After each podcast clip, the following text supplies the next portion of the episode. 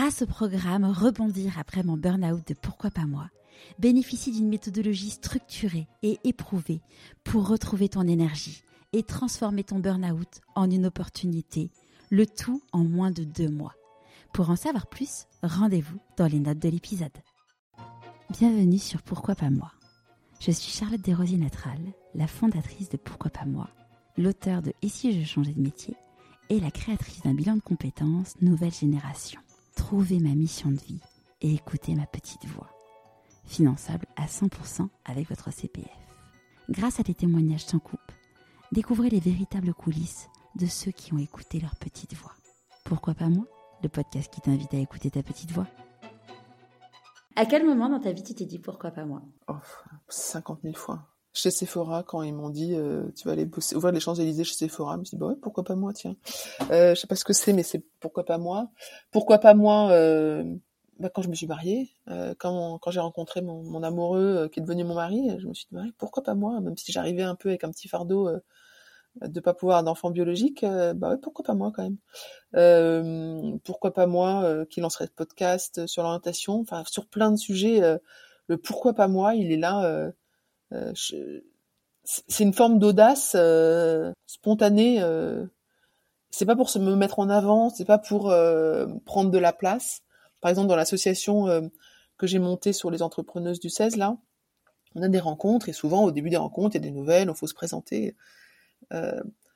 Et, je vois bien, je laisse, volontiers la place aux, aux membres du conseil, du bureau, de l'association pour présenter. Puis elles n'ont pas forcément envie, bah, pourquoi pas moi Ça me va bien de d'y aller, euh, voilà, de me lancer sur des sujets comme ça. Et là, tu disais que tu savais avant de te marier que tu pourrais pas avoir d'enfant. Euh, tu l'as su à quel âge? Euh, Très jeune, je l'ai su. je le savais, très jeune. Donc je le savais depuis toujours. Je savais en rencontrant mon mari que on allait avoir. de toute façon, cette seule façon d'avoir des enfants, c'était adopter des enfants. C'est quoi pour toi la réussite? Euh, C'est euh, c'est le bonheur. Euh, la réussite, c'est se sentir bien avec ce que tu as dans le moment où tu es.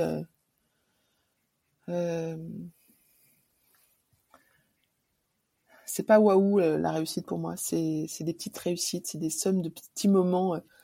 C'est un sujet sur lequel j'ai beaucoup réfléchi, hein, parce que quand on a monté notre premier podcast, on s'appelait réussitologue avec Amélie. Euh, donc la réussite, ça me connaît euh, dans la réflexion. Et vraiment, la réussite, c'est pas une réussite financière, c'est pas c'est pas la gloire. La réussite, c'est euh, te dire que tu avais, que irais par là-bas et tu as réussi à y aller. c'est se connaître aussi et calibrer bien. C'est bien calibrer la réussite pour moi. Hmm. Qu'est-ce que tu penses que la petite Perrine de 6 ans dirait si elle te voyait aujourd'hui dit, bah, si j'avais su. Si j'avais su, je pense qu'elle serait. Euh... Elle pourrait pas. Je me souviens pas trop de la Perrine de 6 ans, mais je pense qu'elle se. Ouais, elle serait étonnée, je pense qu'elle serait surprise. Je pense en bien, je pense que j'ai bien tourné. Euh... J'ai quand même des.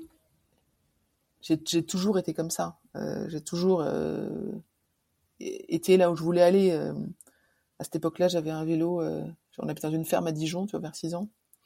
Et, et, je voulais un vélo rouge, mais je l'ai repeint en rouge. En fait, j'ai trouvé de la peinture dans la ferme, et on l'a repeint, je l'ai peint en rouge. Et après, je voulais aller sur la route. Ben, en fait, j'ai traversé la départementale pour aller avec mon vélo à roulette sur la départementale.